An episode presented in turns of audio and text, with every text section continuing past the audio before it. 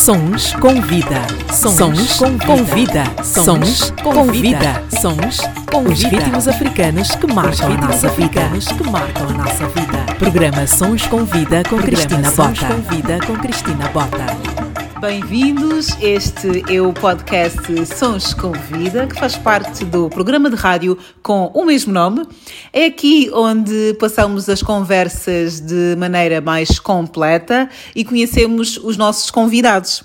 A minha convidada de hoje nasceu em São Tomé e Príncipe, vive em Portugal desde os 4 anos, estilista, ganhou notoriedade com a participação no Shark Tank, recebeu já vários prémios em Portugal e em São Tomé e Príncipe.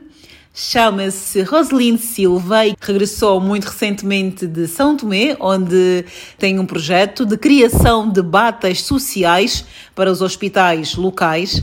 Roseline Silva, muito obrigada por nos receber aqui no teu ateliê. Olá, Cristina. Olha, o prazer é todo meu. É sempre um, um orgulho, não é? Poder partilhar um pouco do meu, da minha história, desta minha aventura convosco. E também quero dizer que admiro muito o teu, o teu projeto e, e espero que corra tudo bem. Eu é que agradeço, muito obrigada pela disponibilidade.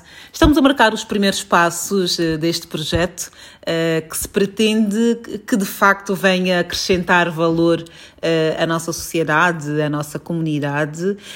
Mas antes, deixa-me dizer-te uma coisa. És a primeira mulher convidada e eu fiz muita questão que fosse uma mulher que nos marca, uma mulher que nos representa, uma mulher que tem uma consciência social uh, verdadeiramente impactante. E quero mesmo que tu contes a tua história. Como é que isso tudo começou? Como é que começaste a olhar para ti como estilista? Bem, Cristina, isto, isto na, na verdade começou tudo, como eu digo, a brincar, a brincar. Mas desde muito nova eu já, já tinha algumas características que os outros identificavam em mim como alguém que um dia iria fazer algo extraordinário. Bem, eu não sei como é que isto se diz de outra forma, mas lembro-me desde muito nova eu sempre tive imenso jeito para desenho. Desenhava, eu estava sempre a desenhar, tinha, tinha um bom traço. E curiosamente eu desenhava muito bonequinhas, bonecas, desenhava bonecas, pois com, com vários looks, várias roupas e giro que eu não desenhava cabeças, porque as cabeças não interessavam para nada, era mesmo só o eu corpo. ter lido isso.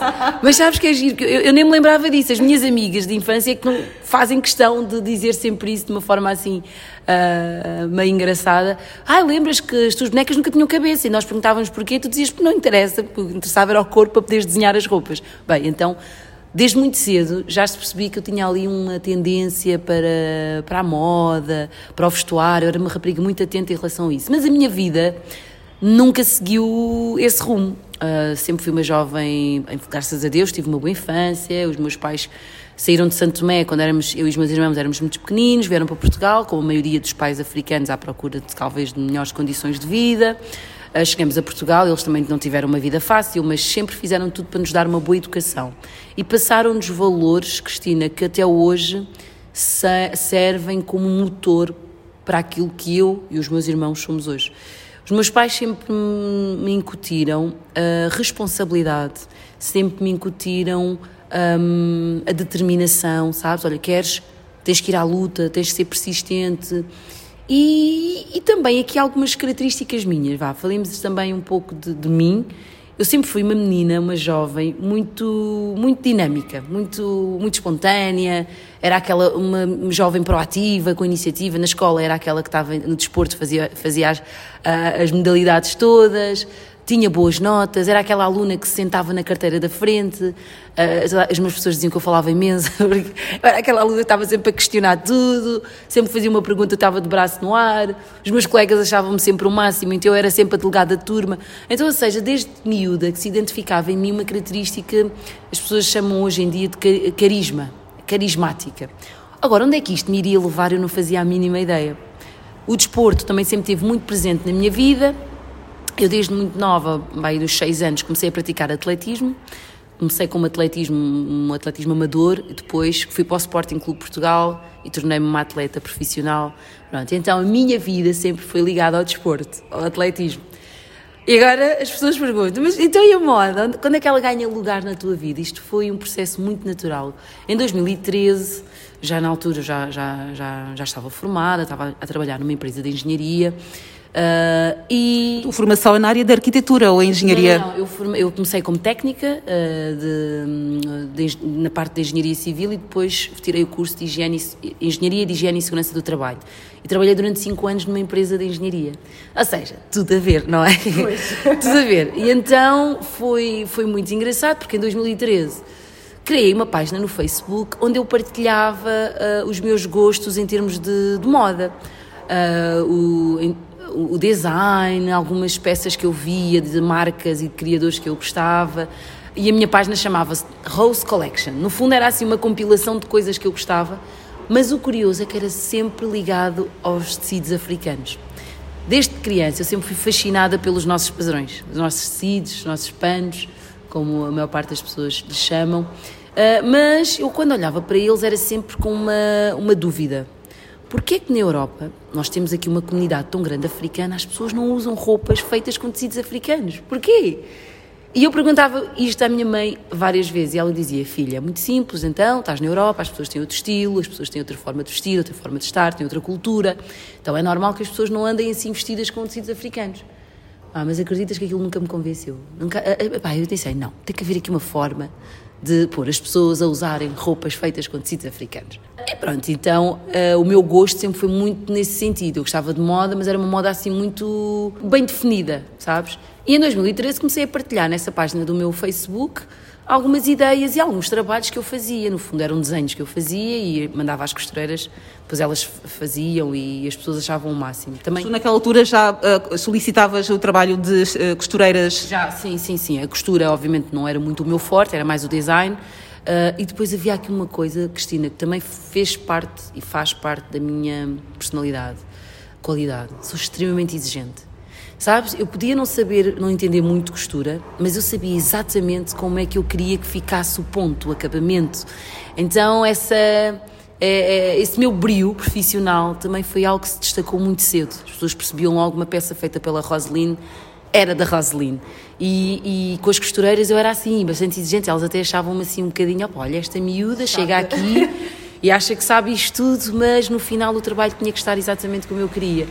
E, e depois, em 2013, como eu estava a dizer, uh, tive a felicidade de fazer uma peça para uma amiga minha que foi para Londres, ela era uma grande chefe de cozinha, uh, que me pediu que lhe fizesse uma peça de chefe de cozinha, mas assim com os motivos africanos, uma jaleca assim toda XPTO. E qual o espanto quando o evento que ela, que, ela, que ela foi foi um sucesso, mas no final elogiaram, além do catering, passaram a elogiar muito a roupa que ela tinha vestida. E sabes, é daquelas coisas que na vida acontecem-nos uma vez e nós temos de estar preparados para as oportunidades. A minha amiga, nesse evento, uh, disse a um promotor de eventos que lá estava, perguntou, oh, mas que peça tão bonita! E ela disse, ah, é feito pela minha estilista em Portugal. Pá, treta, não é? Ou mais alto nível, mais a alto minha nível, estilista em Portugal. Em Portugal.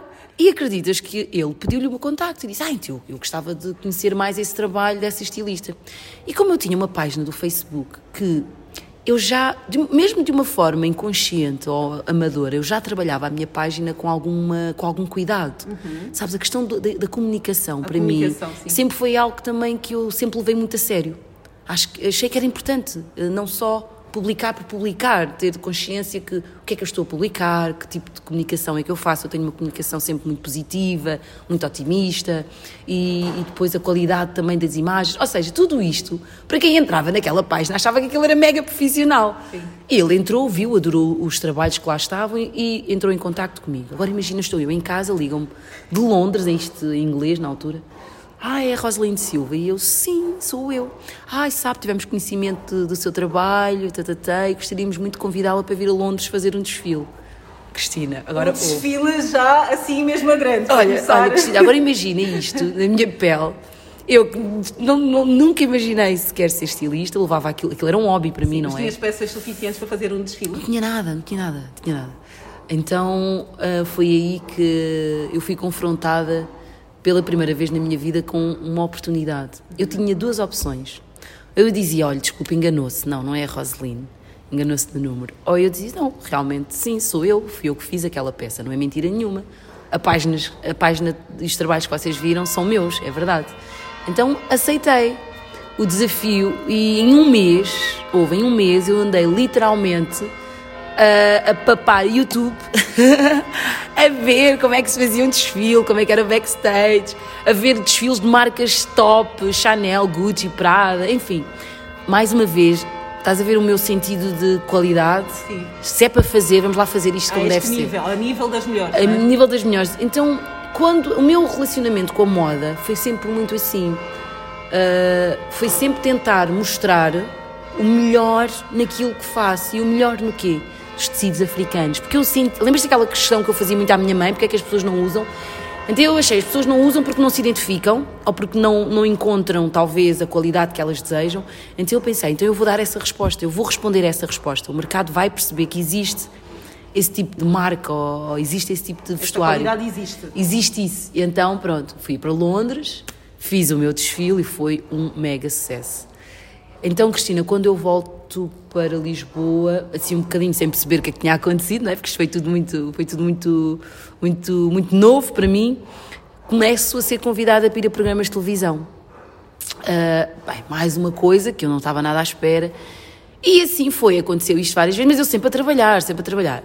2014, recebo um convite para ir para Macau. Fui para a China, olha. O outro lado do continente. Fui para a China para fazer um desfile. Uh, opá, foi hilariante. Imagina ver assim asiáticas vestidas com roupas com tecidos africanos. Foi lindo, foi lindo, lindo, lindo, lindo. Uh, estive em Macau, depois estive, tive, tive, tive também em Hong Kong, foi espetacular. Foi, acho que foi das viagens mais espetaculares que eu já fiz. E quando volto, e nisto tudo, eu já estava completamente apaixonada por isto. Completamente. Não Já sei. tinhas largado o teu trabalho? Não tinha, ah, ainda continuava a fazer as duas coisas, só para teres uma ideia, para as pessoas perceberem, porque isto de sermos empreendedores ou termos um sonho, exige às vezes, às vezes não, exige sempre alguns sacrifícios. Então eu trabalhava, saía de empresa, imagina por volta das 7 da tarde, ia para casa, ainda ia, ia, ia até à costureira, ia fazer coisas, depois ficava à noite a estudar ou a ver vídeos, a tentar, ah, de uma forma autodidata, tentar conhecer isto, o que é que é isto do mundo da moda. No fundo é estudar. Era estudar, era aprender um pouco mais, porque só talento não chega, era preciso saber um pouco mais. Até que eu, quando volto de Macau, ah, eu decidi: não, eu quero viver isto, eu quero viver este sonho, eu quero, criar, eu quero mesmo criar um negócio. Quero criar uma marca, porque eu já comecei a ter clientes, as pessoas já compravam e eu também comecei a perceber que havia um mercado. Pensei: "Bem, há um mercado a ser explorado, há um nicho. Ah, e eu quero fazer isto. Então tomei a decisão mais difícil da minha vida, ou talvez a mais rápida, porque eu estava tão apaixonada, então nem pensei muito. Foi difícil por, no sentido em que, ok, eu vou sair da minha zona de conforto. Eu ganhava, tinha um emprego, tinha um bom salário, um ordenado, pronto, que dava para viver e era muito jovem, então estava, estava super confortável. Então pensei, vou-me despedir. vou-me despedir e criar o meu próprio negócio.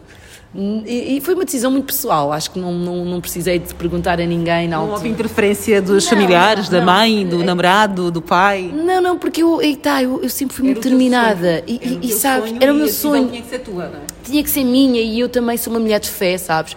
Eu sempre acreditei que também não tá- não estou sozinha, acredito sempre, não, Deus está comigo, eu acredito que Ele Vai vai-me dar ajudar, vai-me dar sabedoria, vai-me capacitar e as coisas vão funcionar. Obviamente, eu despedi-me, ah, aluguei um, um espaço no Arieiro, uma, um, pá, chamava o meu ateliê com muito orgulho, e é, obviamente, foi, era, foi, foi um orgulho muito grande, mas era uma coisa pequenininha, mas tu não tens noção o orgulho que eu já tinha naquilo, tinha uma montra bonita, e comecei a ter os meus primeiros clientes hum, e corria muito bem, só que eu não tinha experiência nenhuma em negócios, na área de gestão. Esse, esse é que foi o, o meu tendão daquilo, sabes? A minha, a minha maior Dificuldades. eh, dificuldade, os maiores desafios começaram aí, porque ser criativa, ter talento, no criar peças, era simples. Agora, saber gerir um negócio e saber ao final do mês tirar rendimentos, tirar o meu salário, era coisas completamente diferentes. Eu e pagar as pessoas que pagar as contigo trabalhavam, que não é? comigo. E então foi aí que aparece a oportunidade do Shark Tank em Portugal. Aparece o programa, que são cinco investidores ahm, que apostam e investem em ideias ou, ou startups ou, ou- ou alguns negócios. E eu, ok, estava confiante, sabia exatamente o que é que eu queria fazer, sabia exatamente o produto que eu tinha, o mercado que eu já tinha abraçado. Ah, eu sabia que tinha potencial, só precisava é que alguém investisse para poder crescer. E ah, O Shark Tank até foi muito por impulso e iniciativa dos meus irmãos. Porque eu, na altura, até confesso, fui um bocado cética. Pensei, hum, será que isto é verdade? Será que eles ajudam?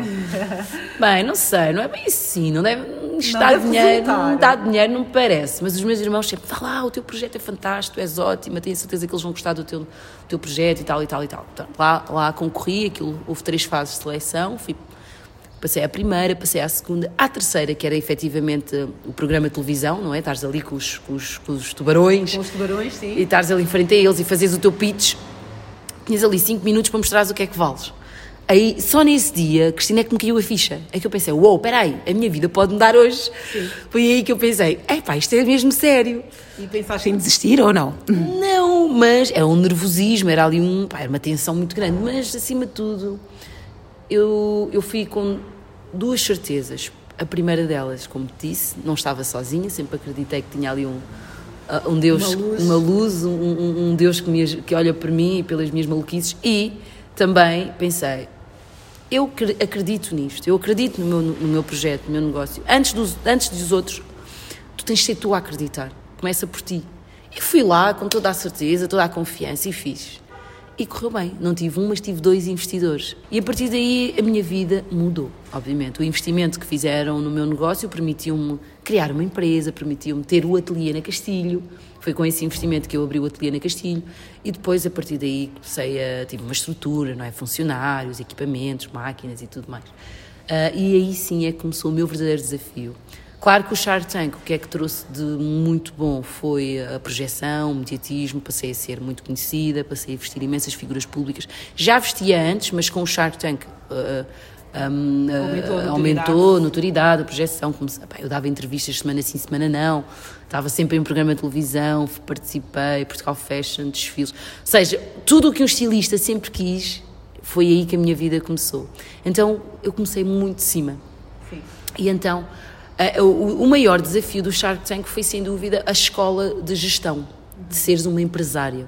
Não era só uma estilista, mas também passei a ser uma empresária. Tinha que tomar decisões, tinha que saber gerir o negócio. E pronto, ao fim de quatro anos, a sociedade acabou, eu passei a ser a proprietária, a, a, a única, proprietária única da marca. Outro desafio também porque uma jovem com uma marca, e felizmente uma marca reconhecida no, dentro do design africano em Portugal, tive a felicidade de vestir as figuras públicas que eu sempre desejei, a, a Leonor Poeiras, a Marisa, a fadista Cláudia Vieira, a Rita Pereira, a Cristina Ferreira, enfim, vesti todas as celebridades que eu imaginei um dia vestir, consegui. E isso, obviamente, trouxe, fez com que a marca passasse a ser conhecida, as pessoas passaram a valorizar os tecidos africanos. E uma coisa muito curiosa, Cristina, que, que hoje me orgulho de dizer, foi eu quebrei uh, preconceitos, sabes, tabus, barreiras, porque as pessoas viam os, os tecidos africanos como peças só para africanos e de repente isso mudou completamente. Aliás, o meu, a maior parte dos meus clientes são, são europeus sabes? Sim. Não são necessariamente só africanos. Sim, sim. Isso é algo que eu, que eu consegui, não é? E depois trabalho muito também para um público que uh, valoriza o meu trabalho, paga por isso, gosta de ter peças exclusivas, gosta de vir ao ateliê e isso obviamente para mim não tem preço. E a partir daí, claro que a moda abriu-me portas para outras coisas e é aí que entra os projetos sociais, é, porque isso é um lado que eu quero manter sempre presente na minha carreira, porque eu acho que a vida é assim, o que nós recebemos, nós também devemos semear. E eu, fui, eu sou tão uh, abençoada por ter oportunidades uh, naquilo que faço, que eu acho que é uma oportunidade para mim também poder fazer isso para os outros, não é? Então abraçar projetos sociais é algo que eu faço, já sempre, aliás, sempre fiz, agora obviamente com uma escala maior e com mais visibilidade. E Santo Meio Príncipe é, é, o meu, é o meu grande, grande, grande orgulho, não só por ser o meu país, mas porque eu acredito que hum, a minha projeção pode e vai levar o meu país mais longe. Vai permitir outras meninas como eu que saí de lá poderem se inspirar em mim, na minha história, e poderem acreditar, poderem criar as suas próprias histórias. Então há todo aqui um caminho que através do meu trabalho e da minha arte eu posso proporcionar e abrir uh, caminhos para, pronto, para, para esses jovens. Então, neste momento, eu trabalho muito essa área de, desenvolvimento pessoal, faço conferências, faço palestras, sou, sou convidada para eventos com outros coaches. Um, Uh, e também eu, eu, fiz formação também na área do coaching, mais ligada à área empresarial, mas também temos muito ali a área de desenvolvimento pessoal. E, e eu gosto muito de, de, trabalhar essa área porque hum, as pessoas, todos nós nascemos com talentos. É só preciso é percebermos, desenvolvê-los oportunidades e, para e, e depois oportunidades para desenvolver. Primeiro, deixa-me dizer-te uma coisa: é muito fácil entrevistar-te porque eu coloco o microfone e tu falas muito fluentemente e é muito oh, fácil de, de, te entrevistar. Chegaste a criar uma peça para Michelle Obama? Criei uma saia para a Michelle Obama, realmente, isto foi, olha, foi tão giro. É mais uma daquelas oportunidades que, a pessoa tem mesmo que agarrar. Eu conheci alguém que ia ter uma, ia participar num encontro com a Michelle Obama e o Barack Obama. Uh, e essa pessoa disse: Rosalina, eu, vou, eu faço parte deste, deste programa do de Obama e vou estar uh, com eles na África do Sul. E eu, aparentemente, não é? Eu e, e os outros membros do programa normalmente levamos sempre a algo. E gostava de desafiar-te a, a fazeres um presente para eu poder dar à Michelle Obama ou ao Barack Obama. Bem, eu pensei, quando é que viajas? Então criei uma saia lindíssima para ela, uh, que ela recebeu e fiz, fiz questão de agradecer pela, pela, pela saia. Aliás, a saia, por ser uma das minhas peças best-seller da marca, não é? Quem conhece o meu trabalho, as saias são sempre assim as peças mais icónicas. Ficam perfeitas Ficam perfeitas. de qualquer mulher. Maravilhoso mesmo. E, ah, vai, foi, para mim foi uma felicidade imensa saber que eu tenho, que o meu trabalho chegou a, uma, uma, figura, não é? Como a Michelle Obama, que para nós, enquanto mulheres e tão mais ainda mulheres africanas e negras, temos-lhe como um exemplo também de vencedora. E, oh, pronto, e pronto, quem veste uma Michelle Obama, acho eu, fica, fica feliz para o resto da vida. E há, e há mais, e há mais oportunidades também, mais, mais coisas a acontecerem para breve. Uhum. Já vamos falar dos teus projetos que, que estão a acontecer e que vão acontecer ainda em breve. Tu sentes alguma responsabilidade? Ainda agora falaste de, do empoderamento da mulher negra. À medida que vais tendo oportunidades, sentes também, não é na obrigação, mas na responsabilidade de abrir caminhos para outras eh, gerações? Sinto muito e digo-te porquê. Porque eu gostava, eu gostaria muito que quando eu comecei, o que eu faço agora, alguém tivesse feito por mim, sabes? Não é só, obviamente, o Shark Tank foi bom para mim enquanto negócio, mas eu falo aqui numa questão mais. Uh, representatividade? Representatividade e o desenvolvimento pessoal, que é alguém, alguém explicar-te como é que tu, com as ferramentas que tens, consegues fazer coisas. Porque muitas, muitas vezes os jovens. Eu acredito que todos os jovens têm sonhos. Não há ninguém que não tenha sonhos. Só que acham que é impossível. Porque eu nasci neste sítio, eu nasci nesta família, eu não, eu não tenho recursos, eu sou desta cor, ou eu sou deste sexo, ou eu sou desta religião. Então as, a própria sociedade uh, incute-nos uh, limitações por este este e este fator. Então eu gostava que alguém, uh, porque eu desde miúda sempre ouvi dizer, ai, tu tens jeito, tu és muito dinâmica, tu és muito isto, tu és muito aquilo. Mas era a minha característica, a minha personalidade. Mas há pessoas que não têm, não têm este, estas características mas elas têm ali qualquer coisa, elas têm ali uma semente. Então eu gostava muito que alguém uh, também, quando eu comecei, tivesse feito isso por mim. E então eu, como tenho, tive esse desejo e tenho, faço pelos outros. Porque eu sei que há mais Roselines nesta vida, há mais meninas com sonhos, não na moda, mas em outros, que podem pensar assim: se ela conseguiu, também consigo. E mais, eu nasci numa ilha com cerca de 200 mil habitantes, quer dizer, muito, a, é, é, a, probabilidade de haver ali casos de sucesso é sempre muito, eh, muito reduzido. Muito reduzido. E eu penso assim, mas não, não isto, temos, que, temos, que, temos que quebrar uh, essas estatísticas, não é? Uhum. Mas como é que isso se faz? Começa por ti. Em vez de estar à espera que sejam os outros a fazer, começo eu a fazer. E obviamente depois o meu trabalho há de, ter, há, há, há de ser desenvolvido, há de ser, há de ser expandido e se calhar, em vez de mudar a vida de uma ou duas meninas, se calhar mudo 10, mudo 50, mudo 100, mudo 1000. Então é, é por isso que esta, uh, esta responsabilidade de ser um exemplo, ser uma motivação para outros, é muito importante para mim. Por isso é que tu estás constantemente a apelar que as pessoas conheçam São Tomé e Príncipe também, não é? Claro, eu, sou, eu já sou uma embaixadora nata do meu país. nem, preciso, nem preciso que me digam nada, porque primeiro sou apaixonada pelo meu país. A primeira vez que fui a Santo Tomé, já foi assim numa fase mais muito adulta. Uh, aí está, eu cresci na Europa, cresci em Portugal. Uh, até determinada altura eu não pensava muito nesta questão de, das minhas raízes.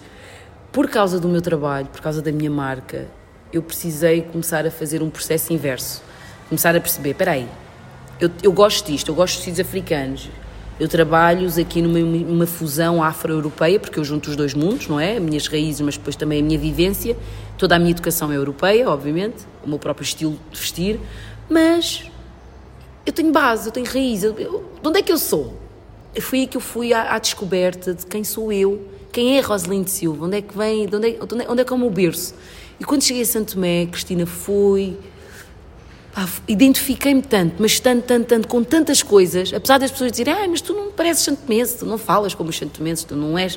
Pá, isto irrita-me profundamente, porque uh, eu sou santomense, uh, não só por ter nascido lá, mas eu, eu, eu, eu, levo a bandeira comigo, sabes? Todas as tuas raízes são São Tomé, os teus pais são, tu nasceste lá. Aliás, aqui também uma, uma questão de tentarmos perceber na cabeça destas pessoas o que é que é ser santomense. Não, não tem necessariamente que parecer santomense. Exato. Simplesmente a forma como eu vivo e promovo o meu país, já, para mim já é, sim. e sinto, para mim isso já, já me basta. Mesmo não sabendo falar o nosso crioulo, mesmo não, não sabendo as nossas coisas, mas a forma como eu vivo Santo Tomé e Príncipe é uma coisa muito pessoal e isso depois transmite-se no, no, meu trabalho, que eu faço questão de promover sempre. E os meus clientes, particularmente, quando falo de Santo Tomé, eles, ai, já estive lá, pai, adorei, a sua terra é maravilhosa. Então, mais uma vez, o meu trabalho deixou de ser só roupa, sabes? Deixou de ser só moda. É um movimento É um movimento cultural, cultural que uh, toca uh, em muitas áreas, em muitas pessoas, chega a, a muitos lugares e, e isso para mim já é um ganho, já é um feito. E mais importante, tu tiveste a humildade de olhar para dentro, fazer o caminho de volta para casa e conhecer a história, conhecer a origem dos panos e tudo mais, ou seja, no fundo é fazer aqui uma conexão com as raízes, não é? Isto é muito forte. E é muito mais fácil ir para frente quando nós reconhecemos as nossas raízes. Também não sentes isso? Sinto isso, sinto uma, uma confiança, sabes? Isso. Não porque alguém me disse que eu tinha que o fazer, mas porque eu sei devo fazê-lo. Eu sei, eu vivo isso, eu experiencio isso e mais, vejo o impacto que isso tem na vida dos outros. Tu acreditas que muitos santomenses tinham complexo de dizer que eram santomenses, porque sentiam, ok, sou de um país pequenino, não tem muita expressão, somos conotados como um país muito pobre. As pessoas tinham uma ideia de que assumir que são santomenses era quase que estarem a assumir que são, que são inferiores. E hoje em dia por causa, algumas me dizem, ah, Roselina, olha, ai, adoro Santo Tomé, adoro Santo Mense, adoro o vosso povo. Ou seja, é, é, é, é mostrar que não, deixem-se desses, desses, desses preconceitos, esses, esses, complexos de inferioridade, que isso não faz sentido nenhum. Nós somos, somos, somos de um país maravilhoso, lindo. Claro, todos os países têm os seus problemas, as suas politiquices, como eu digo, mas isso não invalida o, o, belo e o potencial que temos. Então, quando, uh, principalmente as meninas mais jovens, quando vem uma, uma mulher como eu a assumir o orgulho e a beleza que tem do seu país, automaticamente elas também sentem, ah não, eu sou Santo Mense, eu sou de Santo Mense, sou como a Rosalind Silva, olha, sou do país da Rosalind Silva, então acho piada quando elas dizem isso. E então, hum, Cristina, isto é, é, é algo que eu levo muito a sério, uh, e que quero que esteja sempre presente em tudo o que eu faço, seja na moda ou nas outras áreas de atuação. Muito bem. Eu acho que é muito importante nós eh, começarmos a olhar para as próximas gerações com essa responsabilidade de educá-las, de colocá-las cada vez mais forte, incutir uh, uma mentalidade de não inferioridade e não superioridade, mas de valorização. Primeiro das suas raízes, Exato. depois do seu potencial. Isto é muito importante. Qual é o impacto que a pandemia teve uh, no teu trabalho, no teu negócio em particular? Bem, assim como a maior parte dos negócios teve, uma, teve um impacto muito, muito grande, no entanto, a pandemia, infelizmente, não é, não é, não foi algo, não é algo bom nem é positivo, mas trouxe oportunidades. Isso, isso está visto, aliás, para quem acompanha um bocado o mercado, a economia, percebe que houve muita coisa má, mas também houve muita coisa que a pandemia veio a trazer. Eu, quando falo isto, falo espe- especialmente na inovação. As pessoas tiveram que parar, se reinventar, inovar, uh, talvez fazer um balanço do que é que fazia sentido e não fazia sentido. E eu não sou exceção, não é? Isso também aconteceu comigo. E, eu- e quando eu falo aqui na oportunidade que me trouxe foi porque durante a pandemia, obviamente o ateliê fechado, estávamos todos ainda sem perceber muito bem o que, é, o que é que estava a acontecer no mundo. Eu Uma insegurança uma tal, insegurança tal. é seria o futuro. Sim, eu, eu, não, eu, não, eu não sei ficar quieta no sentido de, opá, eu não, eu não sou aquela pessoa que fica a chorar e a lamentar-se. Eu penso assim, ok, eu tenho que agir, tenho que agir, tenho que pensar. E uma das coisas que, que eu fiz foi apostar muito no online. A comunicação online, a venda online, a, a promoção do meu trabalho na- através das plataformas digitais. Não que eu não o fizesse antes, já o fazia, mas a pandemia veio simplesmente a acelerar esse processo. Então percebi que conseguia vender também uma- ah, ah, bastante online. Mas o que, o que salvou o meu negócio foi, foram as máscaras. No fundo, foi isso. E foi curioso, porque na altura em que a DGS eh, decidiu ou implementou o uso obrigatório das máscaras, coincidiu com a altura em que eu ia lançar ah, um, uma coleção de máscaras na- numa vertente social. Ah, fui desafiada pela Embaixada de Santo Meio Príncipe em Portugal a criar máscaras e, com a venda das máscaras, uma parte reverter para ajudar os doentes de Santo Meio Príncipe em Portugal. E eu pensei, olha, eu sou uma mulher de causas, ou seja, nunca digo não, pensei, ok, então juntamos aqui duas, hum, do- pronto, do- dois projetos. O meu projeto das máscaras, para dar resposta, obviamente, a tudo o que estava a passar, e também poder ajudar com uma, uma parte da receita os doentes de, de Junta Médica de Santo Meio Príncipe. E coincidiu com a altura em que o uso obrigatório de máscaras foi implementado, então eu tive assim um boom de encomendas, mas uma coisa assim doida. Nem, nem eu estava preparada para tanto trabalho. Por isso, ah, isso foi o- a minha boia de salvação durante a pandemia. E obviamente que ah, depois tive que repensar aqui uma série de coisas de- no meu negócio daqui para a da, da pandemia para a frente. E uma delas foi desenvolver mais a- a- o online. E percebi que eu tenho muito mais clientes em muito mais partes do mundo, porque também me foquei nisso. Porque o meu, quem conhece o meu trabalho sabe que eu trabalho muito peças exclusivas, por medida, é muito ateliê, um atendimento personalizado, onde o cliente vem ao ateliê, tem toda uma consultoria, um atendimento pessoal e depois resulta de uma peça muito alta costura também, não é? Mas depois há todo um pronto a vestir de Rosalind Silva por descobrir e que as pessoas querem comprar e pagam online e a peça chega ao destino. E então isso começou a funcionar muito bem. Então percebi que, ah, peraí, há aqui muita coisa para se fazer. E, e recentemente ah, a pandemia também veio-me hum, trazer de volta alguns sonhos que eu tinha e que estavam estagnados. Eh, Estagnados, porquê? Porque tinhas uma vida muito agitada, porque achavas que não era o momento. Porque eu achava que ah, tinha que ter eh, muitas coisas para poder fazer, para poder implementar esses negócios. E não. Bastou a minha vontade, obviamente os recursos que eu já tenho, porque sabes, Cristina, muitas vezes nós adiamos projetos porque achamos que temos que ter muito. Temos que ter tudo, tem que estar tudo perfeito. Começar com a perfeição. perfeição, estar lá em cima e tudo mais. É Assim, também a minha história, o meu percurso começou muito assim, mas depois, a pandemia, como eu disse, ajudou-me a ter mais tempo para refletir e perceber que o que é que faz sentido, o que é que importa, o que é que eu quero, o que é que me dá prazer. E esse projeto, que é um projeto de linha home, decoração, eh, artigos de polar, eh, é algo que eu já eu sempre quis fazer, mas achava sempre, ah não, só quando eu tiver isto e aquilo, ou só quando eu estiver ali e aqui. Treta, eu queria fazer, então vou fazer. Não, não preciso muito, preciso de boa vontade, obviamente, dos meus recursos e preciso de fazer com que as coisas aconteçam. E, obviamente, eu tenho plataformas onde vender isso. Por que não? Então, em dois dias, decidi, ok, vou fazer e fiz. E foi um sucesso. Então, mais uma vez, às vezes é questão da iniciativa. Nós só precisamos, muitas vezes, tirar da gaveta os projetos e dar-lhes vida, dar o primeiro passo.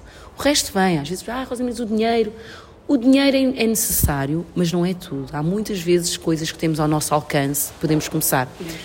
Eu falo nisto como parcerias. Podemos começar com parcerias. Aliás, as trocas eh, começaram já há muitos anos, não é? Só Exatamente. que depois nós fo- fomos acostumados substituindo. Exatamente ao dinheiro. Antigamente era tudo a base de trocas, não é? Exatamente, eu fazemos isto, eu, eu tenho isto, posso dar isto e tu podes me dar aquilo e trocamos aqui umas. É permuta, Umas, uma- é? exatamente, umas sinergias boas. E eu me apercebi disso e fiz, e foi um sucesso, tanto que agora já estamos a preparar a segunda, a segunda parte da linha Home, Rosalind Silva. Começou com artigos da cozinha, decoração para a mesa, com individuais, bases, guardanapos, a seguir vêm as almofadas, vem a linha de, de banho, vem os lençóis de cama, enfim. Há todo um mundo para descobrir desta Rosalind Silva. E como tu vês, eu falo disto assim com muita satisfação, porque eu desde miúda sempre quis vestir o mundo com as cores da África. E aos pouquinhos eu estou a conseguir. Isto dá trabalho, muito. É, é difícil, às vezes, mas não é impossível. Não é impossível e saibam que muito em breve vamos começar a ter lençóis e fronhas e almofadas, almofadas assim mesmo com padrões africanos. Padrões com detalhes, porque eu trabalho muito as duas linhas, a linha mais clean, mais sóbria, que é muito à base dos lisos, com alguns apontamentos, ou então a linha total print, mas mesmo o total print africano, eu sou hum, eu tenho o meu gosto pessoal. Muitas vezes as pessoas digam: Ah, Rosalina, onde é que tu arranjas os teus tecidos? É são tecidos africanos, mas têm um. Um toque de sofisticação. Sofisticação, ou diferentes, não são aqueles tão tradicionais, porque eu trabalho também os tradicionais, mas. Uh, olha, não sei, é o meu olho clínico para a coisa. É, acho que é aí o meu Acho que é isso que eu, que eu me diferencio no mercado. Talvez. E achas que o teu gosto pessoal também, o facto de, de seres essa mulher exigente, com gostos sofisticados, influencia muito no produto final? Já disseste aqui que és muito exigente com as tuas uh, costureiras. Achas que isso tem sido determinante para te tornares na mulher que és hoje? Sim, muito. Muito porque eu já vi nascer marcas, outras, algumas até que eu ajudei, também no mesmo segmento que eu e, e e conheço grandes, grandes criadores, porque eu não sou a única em Portugal, há mais, mas de alguma forma o meu trabalho se destaca. E eu me pergunto porquê, porque eu também, eles também são ótimos, eles também são bons, também têm bons trabalhos, mas porquê é que o meu trabalho se destaca? E, e, pronto, acho que as respostas são essas, não é? A qualidade, a sofisticação, a comunicação, a forma como eu também me posiciono no mercado, uh, isso acho que, e pronto, e quero acreditar que o meu trabalho também é bonito. então acho que isso tudo é que me diferencia no mercado e me trouxe até aqui. Quem é que te inspira? Quais são as marcas que te inspiram independentemente de todo este processo da tua própria autenticidade, sofisticação, que já acabaste de dizer agora, uh, tem que existir também alguma fonte inspiradora, pelo menos, não é? Há muitas, há muitas. Felizmente eu sou uma mulher que gosto de ler muito, gosto de pesquisar muito, gosto de estar atenta, eu sou muito estar atenta às tendências, gosto de acompanhar o mercado. É assim, eu, eu quando era mais nova, antes de até sonhar em ser estilista, sempre fui muito encantada pela Carolina Herrera. Muito. Lembro-me de ver uh, as revistas com as roupas uh, da, da Carolina Herrera, aquelas saias maravilhosas. Daí a história das saias. Uh, ficava fascinada. Era um mundo de princess, mas ao mesmo tempo um clássico, um casual também, uma roupa que podia usar no dia Então eu, eu gostava muito e pensava assim: porquê que não há uma marca africana, com padrões africanos, mas assim uma Carolina Herrera? Eu, eu, era o que vinha na minha cabeça. E curiosamente eu fui-me quase que transformando nessa marca que eu sonhava. Então foi muito no, no início de, de, do meu trabalho foi muito uh, uma grande inspiração para mim e continua a ser, mas hoje em dia obviamente com esta onda de, de digital e, e das uh, das redes sociais e das tecnologias, nós, eu tenho mais acesso a mais informação, então consigo ver mais criadores.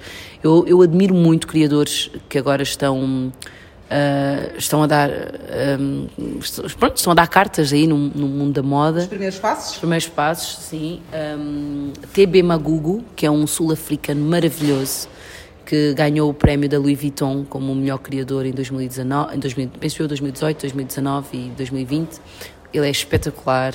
É uma linha completamente diferente da minha, são criadores mais conceptuais, uma linha mais, mais, mais contemporânea mas que eu também me inspiro muito porque gosto de trazer esse lado mais uh, como é que dizer, mais conceptual para o meu para a minha linha mais clássica. Gosto muito também da Stella Jean, a Stella Jean, que é uma criadora, ela é italiana, mas tem raízes africanas e ela faz um trabalho maravilhoso, lindíssimo. Uh, e pronto, e depois tenho as casas, não é? Chanel, que quem não gosta, Casa Chanel, com as suas peças icónicas que me fazem sonhar imenso. Então, como tu vês, estes nomes que eu falei, tem aqui uma mistura do, af do africano e não só, uhum. não, é? Mundo, não do é? mundo que eu vou absorvendo, vou bebendo. Uh, do, do, do, da história, não é? Que essas marcas têm, porque no fundo, uma marca, falando obviamente num posicionamento de criadores e marcas de luxo, Uh, no fundo, o que nós temos são histórias. Nós vendemos sonhos, nós vendemos histórias, nós vendemos experiências, não vendemos só uma roupa, uma peça de roupa. E então é isso que me inspira. E depois, o meu dia a dia, a mulher, eu sou muito observadora. Eu observo muito as pessoas e gosto muito de me inspirar nas mulheres. Que tipos de mulheres são essas? São várias. É curioso que ainda ontem tive, tive um, um, um encontro com um amigo e eu disse, ah, eu tenho várias mulheres dentro de mim. E ele, ele assim, qual, com qual delas é que eu estou a falar agora? E eu, não, não, não percebeste. Eu quando digo que tenho várias mulheres dentro de mim é, eu, eu, eu, eu tento me colocar na pele de várias mulheres para me inspirar, tentar pensar como é que esta mulher pensa, o que é que esta mulher deseja, o que é que esta mulher quer, para que a minha marca vá de encontro a essas mulheres. E ele, ele achou aquilo muito poético. Ele disse: Tu tens que escrever isso em algum lado. Eu disse: Ah, pá, deixa de coisas. Mas, é, é mas é, na verdade é um bocado isso. Eu inspiro-me muito na, nas mulheres do meu dia a dia, daquelas que eu vou observando. No fundo, é contar histórias. O que tu fazes e os outros criadores, no fundo, também é contar histórias através de um, de um pano, de um, de um tecido, sim, não é? Sim. Isto é muito, muito forte. Olha, vamos entrar aqui para um lado assim de conversas, umas perguntas mais descontraídas. Ah, Se não fosses estilista, o que é que serias? Pá, uma atleta olímpica. Porque o meu. Há há pouco, quando eu te contei que eu fui atleta no Sporting Clube Portugal, imagina o que é. Eu pratiquei atletismo desde os 6 anos até aos 20. Uhum. Então, toda a minha vida, a minha infância, a minha adolescência, fase já a, a entrar para, para a fase adulta, foi ligada ao desporto. E eu era boa atleta, toda a gente achava que eu ia seguir uma carreira olímpica. Por isso, se não fosse a moda, eu claramente seria uma Carla Sacramento. Imagina que uh, estamos prestes a viver um dilúvio e tens a oportunidade de levar apenas e só cinco coisas das mais importantes da tua vida. Cinco coisas. Ok, primeiro uma saia Roseline Silva, porque eu, eu, tinha que deixar um legado, não é? Uhum. Se eu fosse levada pela arca, alguma coisa minha tinha que ficar. Então, uma saia para provar que existia uma Roseline Silva. Uh, dois, tinha que levar a minha Bíblia, uh, mesmo, porque é onde eu me agarro e é onde eu vou buscar as minhas forças. Tinha que levar um retrato da minha família, porque eu sei a minha família não, não, não, não, seria a mesma coisa e, e dou, dou, imenso valor. Três, a quatro, já, uh, eu teria que levar um livro Uh, que eu gosto muito de ler, uh, mas é um livro pessoal, não quero dizer. Mas levava um livro, pronto. Ok, um livro pessoal um livro que não queres revelar. Não, não quero revelar, sim, além da Bíblia, pronto, levava um livro pessoal. E por último, não dá para levar pessoas, não é? É só coisas. É Podes levar também pessoas. Ah, então podias ter dito. Então, cinco pessoas, olha, era eu, era o meu marido, o meu filho, a minha mãe. Então podes levar mesmo aquilo que é essencial para ti. Essencialíssimo. Ah, pá, então, epá, então essencial, essencial era mesmo levar. Pronto, como te disse, eh, não retiro nada do que disse, não é? A minha saia, só porque, pronto. Falei também aqui na, no meu um livro que para mim é. O é o livro secreto? Vou, vou, contar, é o meu diário. Pronto. Okay, é o meu diário, diário. Uh, levava o meu diário. A, pronto, eu vou partir do princípio que a família, uh, o meu marido, o meu filho, a minha mãe, os meus irmãos e a família toda já estavam lá e o meu pai também. Pronto, já estavam todos também eles lá dentro. Levava um, uma forma de poder ouvir música, não sei como. Tinha que ouvir música. Levavas o telemóvel? Pá, mas depois e ia... gravavas uh, várias músicas? Várias músicas. Eu tinha que levar música porque eu acho que ninguém vive sem música, a sério. Eu, eu, eu não sei viver sem música. Música é importante, música é libertador, é... Às vezes não queres falar com ninguém, às vezes tu queres estar sozinha, às vezes queres estar no teu canto. E então eu tenho assim uma... Que tipo de músicas é que tu ouves? Sou muito soul, ouço muito soul, é muito o meu estilo. Soul, R&B, jazz, é muito a minha praia mesmo. Ouço umas quizombas de vez em quando, mas como não, se, não dá para dançar, então prefiro ficar só no Ficas sol. no teu silêncio, no ouvir silêncio, boa música. Sim, é? ouvir boa música. E agora me falta mais alguma coisa ou não? A comida, a jaca, olha, eu tinha que levar jaca, a fruta, olha, sou doida por jaca. Quem não sabe o que é jaca, por amor de Deus, vá, vá pesquisar e quando tiver a oportunidade vá comer em Santo Tomé, porque Santo Tomé tem muita jaca. Eu, eu, eu podia levar para aí 10 cabeças de jaca. Eu comia jaca de manhã à noite. depois, na próxima Sim, de manhã à noite comia jaca, não tinha problemas nenhums. E filme, alguma série que tu queiras indicar para alguma mulher que nos esteja a Olha, ouvir? Mulher e homens também. Os homens também precisam de ser empoderados, atenção, não é? Sim, olha, séries, eu tenho visto por acaso séries fantásticas. Eu também estou no mundo, também, ah, estamos todos, né, a viver um bocado o movimento eh, Black Lives Matter. Chegaste a ver as serviçais? Não, eu não vi este. Ai, pá, tens, eu não que vi. ver, tens que ver as serviçais, Eu que eu ver. acho que é, pá, mexe bastante connosco, mas para nós mulheres negras percebermos que nós hoje em dia podemos fazer muito mais e não fazemos. Aquelas mulheres naquela época que eram serviçais, não é? Eram as eh, servas mesmo, criadas, eram mais as criadas, mas que elas já tinham nelas um sentido de de mudança, elas mesmo com, naquela altura Com todas as limitações. todas as limitações elas já tinham elas já tinham esse, esse desejo de mudança. E nós hoje em dia somos umas privilegiadas porque nós andamos nos mesmos sítios frequentamos as mesmas escolas temos eh, frequentamos as mesmas empresas. Estamos a falar em diferenças culturais e, e- e- e raciais obviamente. E às vezes não fazemos, não temos essa noção. Então às vezes é preciso vermos esse tipo de filmes para percebermos que naquele tempo era super difícil, mas elas conseguiram. E nós hoje em dia, às vezes, tantas ferramentas Tantas ferramentas ao nosso ao alcance. nosso alcance não e não o fazemos, estás a ver? Então é importante é, ter essa perspectiva. Então Os Serviçais, era, para mim, é um excelente filme. Todas as mulheres devem ver. Quem é que tu gostavas que vestisse uma das tuas criações? Olha, uma, posso dizer que não é assim tão impossível, a Thaís Araújo. Uau! Mesmo. E posso dizer que já faltou mais. Está muito perto disso, não é? Mais não digo. Muito bem, vamos saber em breve. E quem é a pessoa que não gostavas que vestisse uma das tuas criações? É pá, esta pergunta é mesmo, esta é uma rasteira. Olha, vou assim de repente. Pode ser qualquer pessoa, eh, famosa ou não, que não se identifica com os valores da tua marca, tu é que sabes. É uma pergunta extremamente difícil, sabes? Eu nunca parei para pensar nisso. Quem é que eu gostaria que não vestisse a minha roupa? É uma marca inclusiva também, acabas por não pensar na exclusão de quem não, quem sim, não é? Mas agora, epá, é- esta é uma pergunta assim que faz-me dar, dar que pensar um bocado. Mas provavelmente alguém que não valoriza a África ou alguém que tenha, tenha algum tenha tido algum, algum gesto ou, ou que tivesse feito algo que ofendesse, sabes, a, minha, a minha africanidade, as minhas raízes. Essa pessoa nem pensa em chegar perto das minhas roupas. Está feito o aviso. Como é que posicionas nas redes sociais? Há bocado falamos aqui da parte de- da pandemia e que abriu aqui um horizonte muito grande e descobriste que tens clientes em quase todo o mundo. Mas como é que tu te posicionas eh, enquanto Roselinde, mulher, eh, mãe, esposa, nas redes sociais? A minha comunicação é uma comunicação muito comercial, mas também pessoal. Eu misturo os dois lados. Já me questionaram porquê, mas porquê que não separas? Porque uma coisa vive com a outra, sabes? Eu, eu, eu tenho, obviamente, o meu negócio, mas a minha vida não é só o meu negócio. Eu tenho uma parte de família que eu gosto.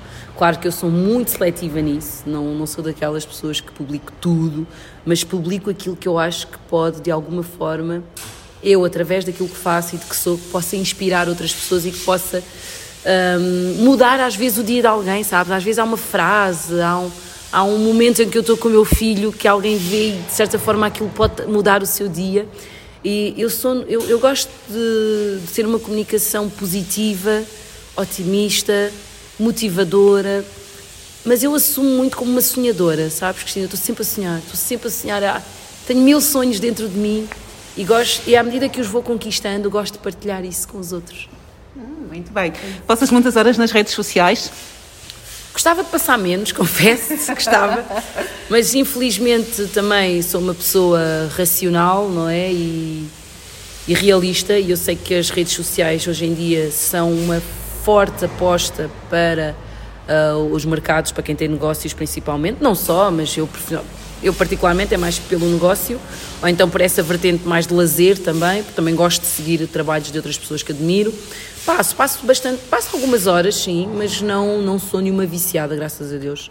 E tenho também uma equipa, alguém que também pode, pode tratar de algumas coisas por mim. Muito bem. Ainda bem.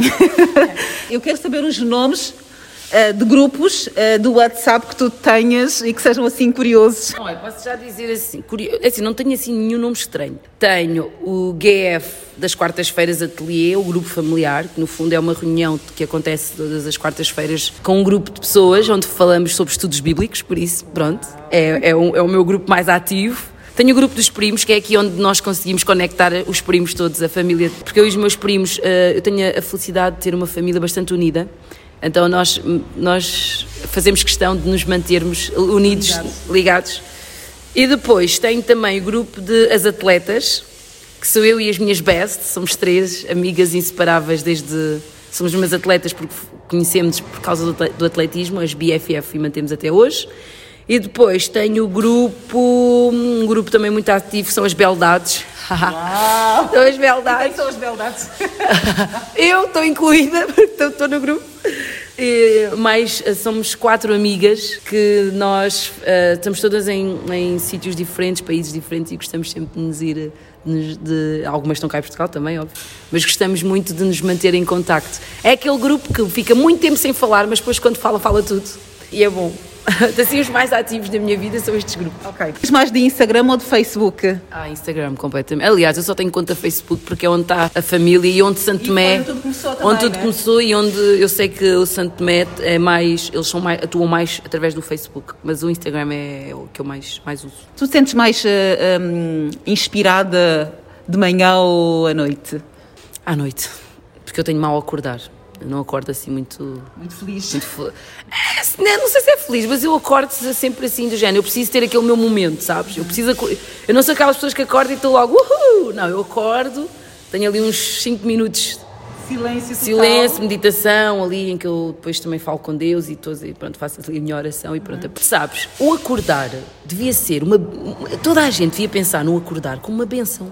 Porque tu nunca sabes Estamos hoje aqui, mas tu nunca sabes o dia da manhã. Eu acho que as pessoas não param para pensar nisso porque é algo muito. Ah, não, não tenho tempo para isso. Mas, mas é uma coisa, é um dado. É um, é um dado adquirido, porque partimos sempre do princípio que amanhã acordamos. Ainda bem, graças a Deus, mas. Podemos não acordar. Podemos não acordar. Muitos não acordaram. Muitos não acordaram. Então, eu de manhã, quando acordo, eu não penso nisso, ah, vou morrer. Não, não é isso. Não tem a ver com isso. Tem a ver com o facto de sentir-te grata pela vida.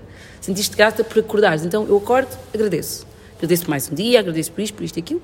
E pronto, agora sim, estou ótima, agora sim estou bem disposta e posso, e posso ir. Tens medo da morte? Não, não tenho. Não tenho porque hum, minha, o meu relacionamento com a morte passa muito pela minha crença, que é eu quero acreditar que vou, quero ter uma boa caminhada aqui na Terra para no dia que a morte chegar eu possa encontrar-me com Deus ou paraíso, sei lá, num sítio melhor.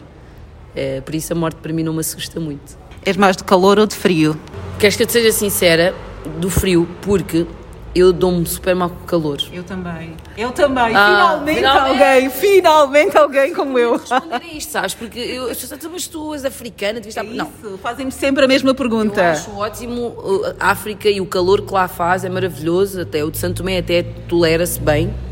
Portugal é, é, é, pá, é terrível. É terrível. É seco, é. Pá, enfim, eu não me dou nada bem com o calor, mas uh, por isso gosto mais do frio.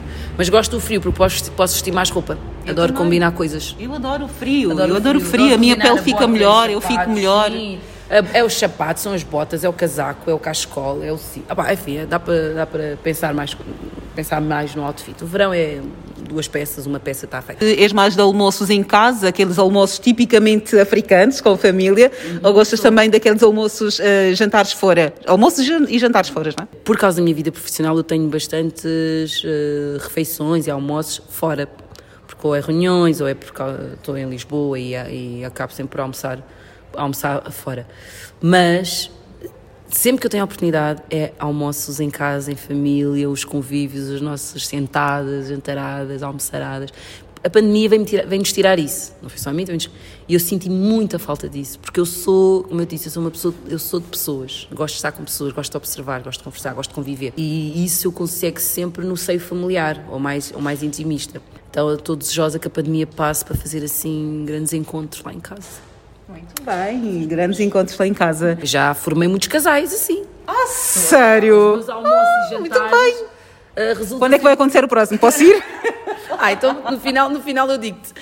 porque acabo sempre por proporcionar bons ambientes onde as pessoas às vezes até se conectam e a coisa criar corre ali. Bem. Corre bem, sim. Tenho assim alguns que já estão casados, com família e tudo. Uau, lindo, lindo. Temos aqui uma casamenteira, não é? Se as coisas não derem certo no mundo da moda. Vamos almoços e jantares da Rosalind Silva. Bem, estamos aqui a conversa com Rosalind Silva, estilista uh, de origem santomense, que tem levado a moda uh, africana ou os padrões africanos para o mundo. Uh, é uma pessoa de causas sociais e também tem como inspiração mulheres. Rosalind, como é que tu lidas com pessoas que não estavam no processo de criação daquela peça e vêm criticar? Olha, vou dar numa resposta assim bastante simples. Foi o que eu tive que pensar para poder lidar bem com isto. Eles estão a fazer o trabalho deles. É isso. Não, não me aquece nem me arrefece. Acho que eles precisam criar conteúdo, precisam criar alguma dinâmica à volta do trabalho deles ou do nome deles e então têm que o fazer. Mas as críticas da moda também temos que levá-las como algo construtivo. Elas podem ser destrutivas, sim, mas isso depende de ti. Como é que tu como é que encaras isso? Uh, tenho a, a, graça de ser dos meus trabalhos serem sempre elogiados, críticas. Mas a crítica também acaba por fazer parte sim, do mesmo pacote. Claro, é. E as pessoas também podem não sim, gostar, podem, não gostar. sugerir outras uh, formas de Eu nisso, aquilo. Cristina, sou muito open mind mesmo. Não, não, não crio caso, não perco muito tempo a pensar nisso.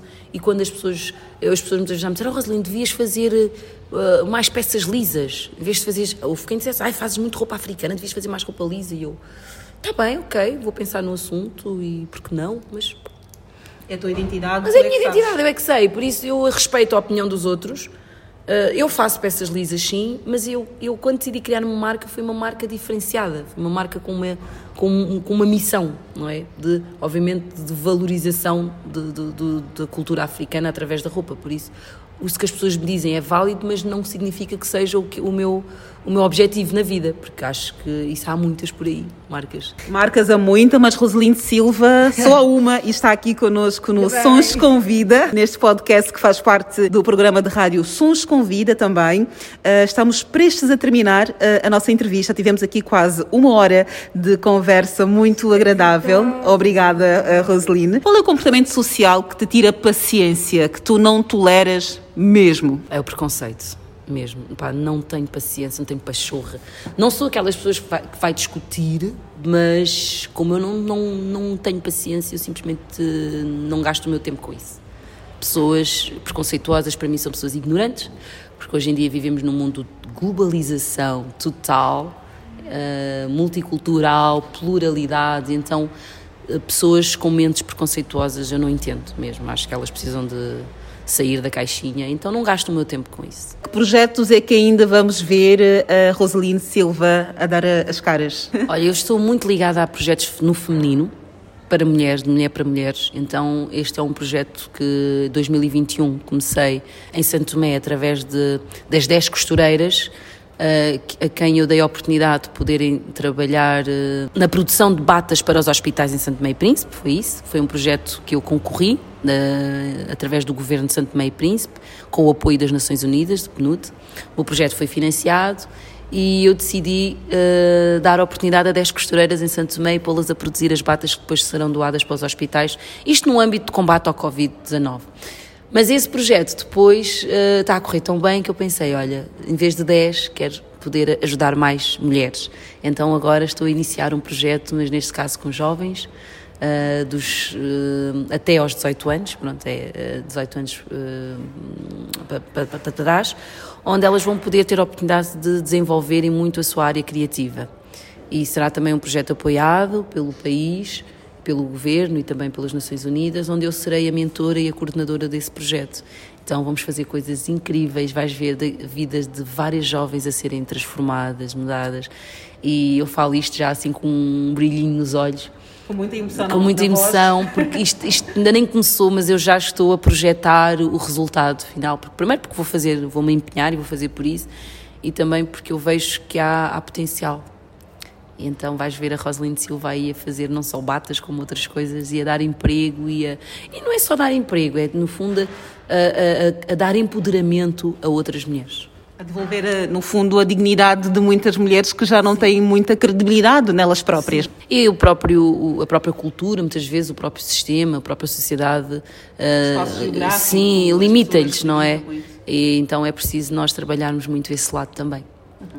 Muito bem. Isto, no fundo, vai de acordo com tudo aquilo que tu disseste durante o resto da entrevista, ou do início da entrevista, sobre empoderar mulheres negras, africanas e ser. Começando pelo meu país. Começando pelo teu país e ser, no fundo, o exemplo que tu não tiveste. É isso mesmo. É, é, tudo o que eu faço é sempre a pensar no que eu gostaria que tivessem feito por mim. Muito bem, obrigada Roselinde. Ah, Terminamos agora a nossa conversa com Roselinde Silva, estilista uh, são tomense, que vive em Portugal já há muitos anos uh, e tem sido uma grande inspiração para todas as mulheres de origem africana que vivem na Europa e não só. E pronto, ficamos por aqui e na próxima semana a mais. Sons com Vida. Sons com Vida. Sons com Vida os ritmos africanos que marcam a nossa vida. Programa Sons com Vida com Cristina Bota.